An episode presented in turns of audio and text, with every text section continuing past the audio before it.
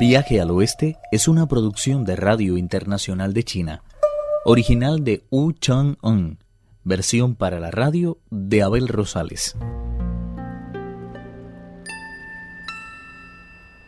Por orden del rey de los monos, el dios de la ciudad, el de toda la región, el del suelo y los demás inmortales, entre los que no faltaban los guardianes de los cinco puntos cardinales ni los protectores de los monasterios, escondieron a los niños en un lugar seguro.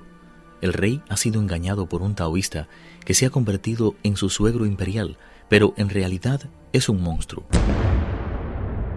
El monje Tang pregunta al rey mono, ¿Qué ha sido de los niños? acaban de ser sacados de la ciudad uno a uno. Regresarán en cuanto nos dispongamos a continuar nuestro viaje. Tripitaka le dio las gracias y se retiró finalmente a descansar. En cuanto amaneció, se vistió a toda prisa y dijo a Wukong, Desearía asistir a la audiencia pública de la mañana. Es preciso que nos sellen cuanto antes los documentos de viaje. Fue una mañana difícil. Apoyándose en un eunuco, el rey se levantó enseguida de su trono de dragón y corrió a dar la bienvenida al recién llegado. El taoísta había empezado ya a subir los escalones de jade. Llevaba en la cabeza un sombrero cuya forma recordaba una nube y lucía un espléndido chal de damasco de color amarillo claro. Su túnica, que pretendía ser un remedo del plumaje de una garza, era de seda marrón y estaba orlada con un motivo de ciruelos en flor. Portaba en la mano un báculo de nueve nudos, de madera de vid, que recordaba un dragón enroscado. De su pecho colgaba una bolsita de seda cubierta de bordados, que representaban a un fénix y a un dragón. Al moverse le seguía una neblina aromática que llenaba de fragancia el lugar en el que se encontraba.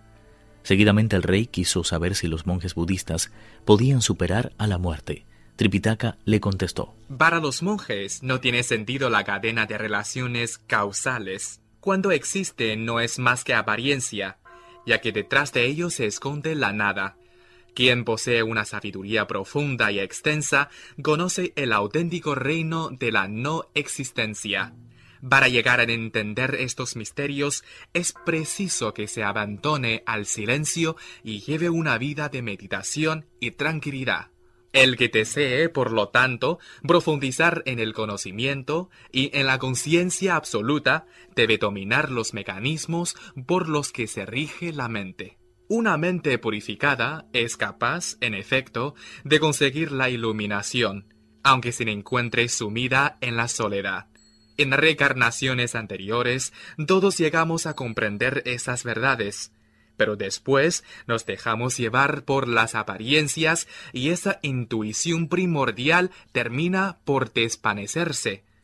¿Para qué buscarla más allá de nuestros propios límites?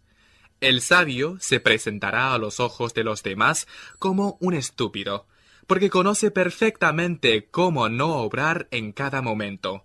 De la misma forma, el que es auténticamente previsor aparecerá como un indolente, porque sabe el valor de todo y no se preocupa de nada. Solo cuando se ha renunciado a todo deseo puede conseguirse fácilmente una vida sin fin. Con sarcasmo asimiló el taoísta las palabras del monje Tang. Explicó cómo él mismo era capaz de garantizar la eternidad. El maestro se sintió profundamente turbado al ver que todo el mundo se ponía de parte del taoísta. Pese a todo, el rey pidió al encargado de las celebraciones y fiestas imperiales que preparara un banquete vegetariano para que el monje venido desde tan lejos pudiera reponer sus fuerzas antes de proseguir su camino hacia el oeste. Cuando abandonó el palacio el monje Tang, el rey mono permaneció escondido para escuchar lo que decían. Muerto de ira y de miedo, el rey fue informado de que los niños cuyos corazones servían para hacerle una sopa habían desaparecido. Ante la perplejidad del invisible rey mono, el taoísta dijo al rey que con el corazón del monje Tang podía lograrse el mismo efecto. El rey no dudó ni un momento en poner en práctica sus palabras. Sin pérdida de tiempo ordenó cerrar las puertas de la ciudad y envió un destacamento de soldados al palacio en el que se encontraba el maestro.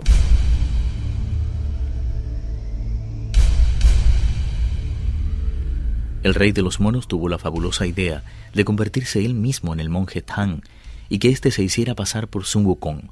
Así lo hicieron, de modo tal que los guardianes se llevaron prisionero al rey mono.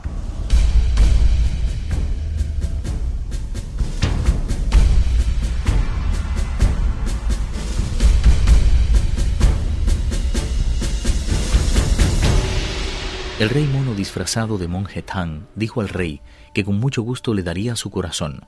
El rey le agradeció su desinterés y pidió a uno de sus ayudantes que le entregara un puñal curvo, muy apto para descuartizar animales. El falso monje Tang lo tomó en sus manos, se desabrochó la túnica y abombó cuanto pudo el pecho. Después, poniendo la mano izquierda sobre la barriga, levantó con la derecha el puñal y se lo clavó con la fuerza propia de un guerrero. Se oyó claramente como el acero penetraba en la carne y el pecho se abrió de par en par, dejando escapar una gran cantidad de corazones. Los funcionarios civiles perdieron el color del rostro, mientras los militares sentían cómo les flaqueaban las piernas. El falso monje Tang los fue cogiendo uno a uno para que todos pudieran verlos bien. Había uno rojo, otro amarillo, otro blanco, otro avaricioso, otro dragón, otro envidioso, otro tacaño, otro agresivo, otro ambicioso, otro engreído, otro cruel, otro rijoso, otro timorato, otro precavido, otro malvado, otro sin unas características bien definidas. Todos los tipos de corazones estaban allí representados, pero no había ni uno solo de color negro.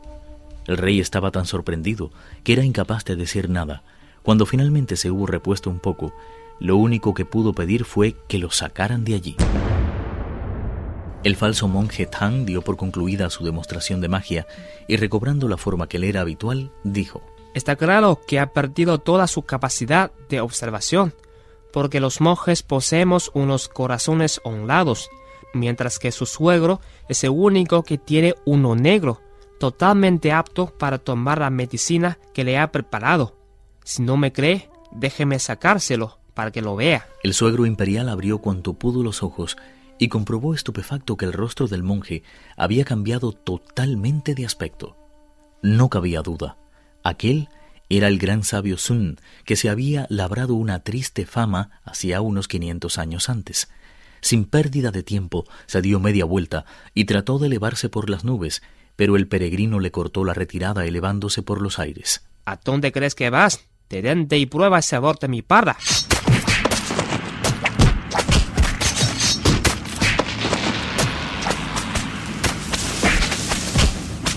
Iniciaron una batalla. Afortunadamente el gran sabio mostró la potencia de su magia y salvó a todo el reino de las argucias de la bestia. La barra de hierro buscó con insistencia la cabeza de su adversario, pero se encontró una y otra vez con la oposición del báculo. La lucha continuó hasta que el cielo se cubrió de una espesa niebla y toda la ciudad quedó sumida en la más completa oscuridad. El mismo rey de Bixu buscó un lugar donde esconderse temblando de miedo y sin saber exactamente qué decisión tomar.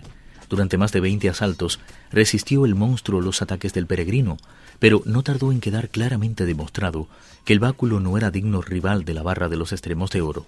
Tras asestar un último golpe, el suegro imperial se transformó en un rayo de luz y se lanzó a las habitaciones. La falsa muchacha se convirtió en otro rayo de luz y huyó a toda prisa, siguiendo los pasos de su padre. El peregrino bajó entonces de las nubes y entrando en el palacio, regañó a los funcionarios allí reunidos, diciendo Tremendo suegro imperial que se han conseguido. Lo que tiene que hacer es encontrar cuanto antes al rey. Luego de una extensa búsqueda, encontraron al soberano que pidió al rey de los monos que se identificara. Aclarado los términos de su origen y las razones de su viaje, el rey mandó a buscar al verdadero monje Tang y los otros dos monjes. Viaje al oeste, uno de los cuatro grandes clásicos de la literatura china. Versión para la radio, Abel Rosales. Actuaron en este capítulo Pedro Wang y Alejandro Lee. Esta es una realización de Abel Rosales, quien les habla, para Radio Internacional de China.